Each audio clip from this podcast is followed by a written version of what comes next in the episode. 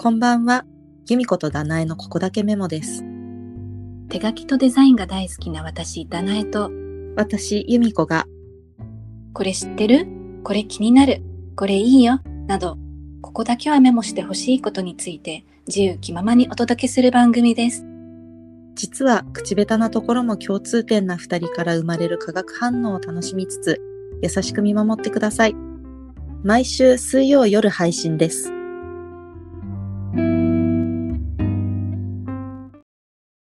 さて、今日はキャンバとスタジオについて話していきたいと思います。うん。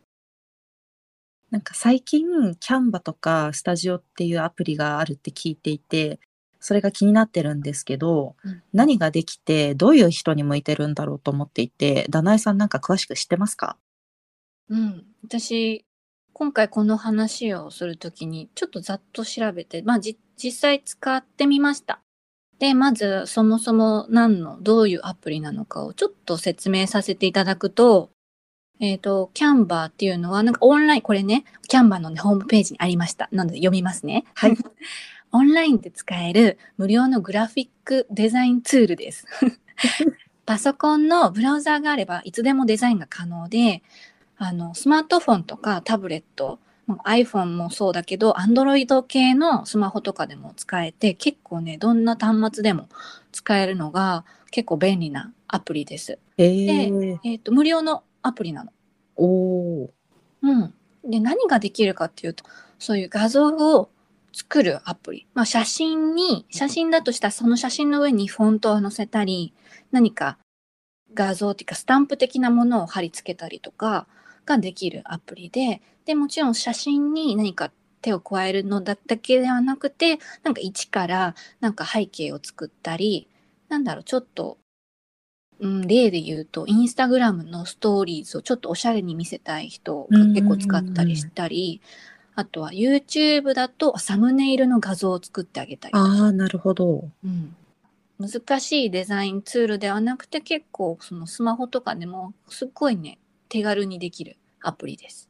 直感的に使えるっていう感じなんですね。そうそうそう。そうなんです。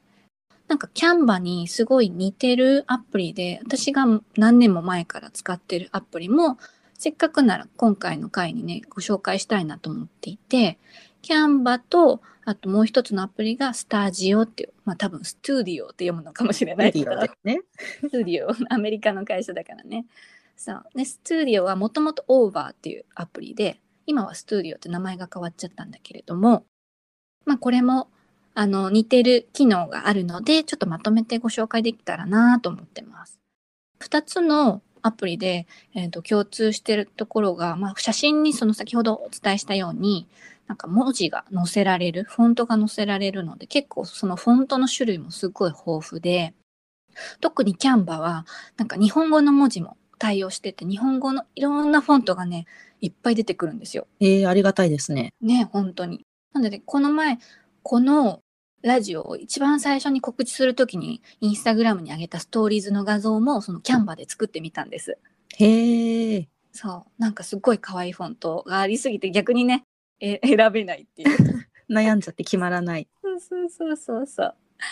そう。あと、やっぱり一番いいなと思うのが、あの、テンプレートがね、すごい豊富。テンプレートって言ったら、ひな形みたいなことかな。その、うんうんインスタグラムだと正方形のサイズだったり、縦長のサイズだったり、横長のサイズ。ストーリーズ用だったらその縦長の画面に合うサイズのテンプレートが用意されてたり、あとは YouTube のサムネイルのサイズだったり、あとは Google フォームのヘッダー用のサイズもあったかな。ちょっと覚えてないけど。えーすごいそう、いろいろ。自分で調べるのね、めんどくさいもんね。そうそうそう。ねサイズ何、何かける何かけるみたいなね。そう。で、それを探さなくてもいいし、設定するも必要もなくて、もうそこから選べるんです。あ、じゃあ今日はストーリーズ用に画像作りたいなと思ったらそのテンプレートを探して、みたいな。がね、すごい簡単にできます。結構、あの、ちゃんとカテゴリーもわ分けてあって、なんか探すのも結構簡単でした。うん。あと、なんだろうな、印刷物もできるんですよね、キャンバーはね。なんか、チラシとかポストカード用のキャテゴリーもあって、今、キャテゴリーって言ったね。キャメラみたいな。カテゴリーもあってそうそうあのもうちょっとねいじってみるとねもうほんとすごい時間がどんどん過ぎちゃいそうで面白いねアプリです。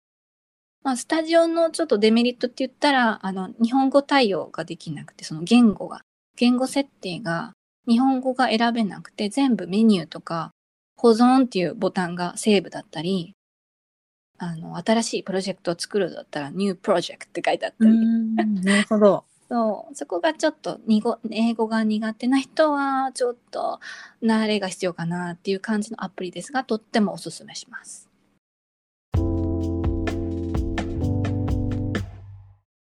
と、キャンバとスタジオっていうのは、うんえっと、無料版と有料版があるって聞いたんですけど、うんなんか自分がそもそも無料版でいいのか、やっぱり有料版にした方がいいのかとか、うんその辺も知りたいです。うん、あるある。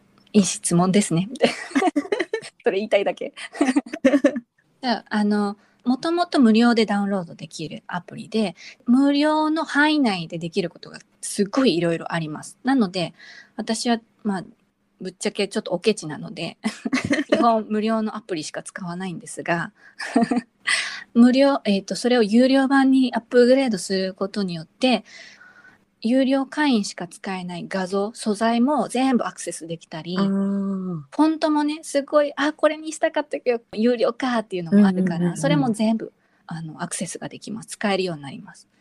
あとはいいなと思ったのは、そのブランドキットって言って、いつも毎回つくあ使う、そのカラーパレットだったり、あの、いつも使うフォントのセットだったりも、ロゴも全部登録しとけば、えー、すごい。スポーツをね、毎日 YouTube とか上げる人はもうサクサクね、それは作業しやすいかなって思います。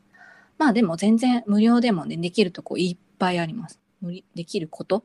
うん できることね、いっぱいあります。なので、実際最初は無料で使ってみて、で結構極めていく人はアップグレードしてもいいかなっていうふうに、うん、思います。でもね、最初は全然無料で十分だと思います。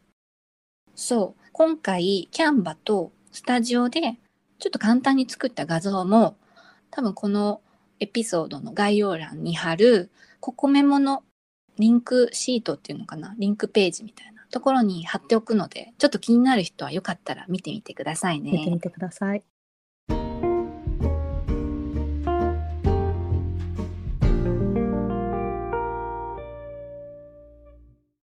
えっと、話変わります。急に変わります。えっと、初回の放送？放送じゃないか。初回の配信を終えて、結構この回をね、収録してるんですけれども、どうでした？初回配信してみて、反響とか、どう思いました？えなんか結構皆さんがあの水曜夜にぴったりなしっとり具合だよって言ってくれて嬉しかったです。ねびっくりした。なんか、お互いこうやって話してて、編集してる時も、二人ともなんか自分の声がちょっと嫌だって言ってたけれど、意外とね、いい声でした、みたいな。本当にみたいな。いやもう皆さん優しいですねって本当に思ってありがとうございます。揃った。そう、それで前回、あの、初めてだったんですけれど、そのお便りもね、募集してますというふうにお伝えして、なんと来たんですよ。びっくり。嬉しいです。ありがとうございます。すごい。なので、いくつか、あの、ご紹介できたらなと思っております。急にラジオっぽくなりましたね。じゃあ、1個目読ませていただきます。えっ、と、ラジオネームは、錣山親方が好きさんです。相撲好きの方ですかね。私は同じ部屋の達田川親方が大好きです。誰？みたいな。ちょっと勉強不足でわかりません。で、お便り内容は、初回配信面白かったです。お二人の口下手感が逆に優しくてふんわりした聞き心地でした。2回目以降も楽しみにしています。です。ありがとうございますありが。とうございます。すごい。ね、このお便り読む技術もちょっとね、向上しないとちょっと申し訳ないですね。せっかく神々だと伝わらないですからね。せっかくいただいたメッセージが。ごめんなさい。読みます？読みます？読みます。ラジオネーム、キャサリンさんからいただいてます。ありがとうございますあり。がとうございます。はじめまして。初々しいお二人のラジオ楽しく拝聴しました。手帳術、いろいろあるのですね。また来週も楽しみにしてます。インスタも拝見したいです。やったー ありがとうございます。ありがとうございます。嬉しい。いや、嬉しいですね。こうやって、ちょっと励みになりますね。うん。うん。じゃあ、最後、ざっと読みますね。ラジオネーム、これはトミッキーさんかな？トミッキーさん。ありがとうございます。初配信おめでとうございます。お二人とも声がとても素敵です。そして、手帳の話楽しかったです。私もスケジュールはスマホに入れてて、手帳は必要ないかなと思ってたんですが、10月始まりの手帳を買って少しずつ書いています。生活の中の何かが変わればいいなと思いつつ試行錯誤しているので中身はぐちゃぐちゃです。いつか綺麗に書けたらいいなと思ってます。来週の配信も楽しみにしています。健康に気をつけて頑張ってください。応援してます。あー、嬉しい。ありがとうございます嬉しい。そして何の手帳を買われたのか気になりますね。うん、ね私も頑張って手帳ちょっと少しずつ書くようにします。なんか手帳ってその時書く楽しみもあるけど、後から振り返って読む楽しみっていう、なんか二度美味しさがあってう、ん、書くことっていいなって思います。確かに。えーそれ聞いたらちょっとやっぱり書きたくなりました。ぜひぜひ。ぜひ。ありがとうございました。ありがとうございました。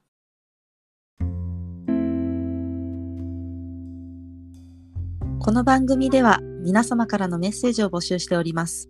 ご感想や私たち二人にこれいいよ、ここをメモしてほしいと思う題材などがありましたら、ぜひぜひお聞かせください。お便りはこのポッドキャストの概要欄にあるリンクをタップして、あなたのメッセージをお寄せください。また、番組のインスタグラムもやっております。アットマーク、kokomemo.yd もしくは、ここだけメモで検索してぜひフォローしてください。それでは皆さん、最後までお聴きくださりありがとうございました。また、水曜の夜にお会いしましょう。お相手は、由美子とダナエでした。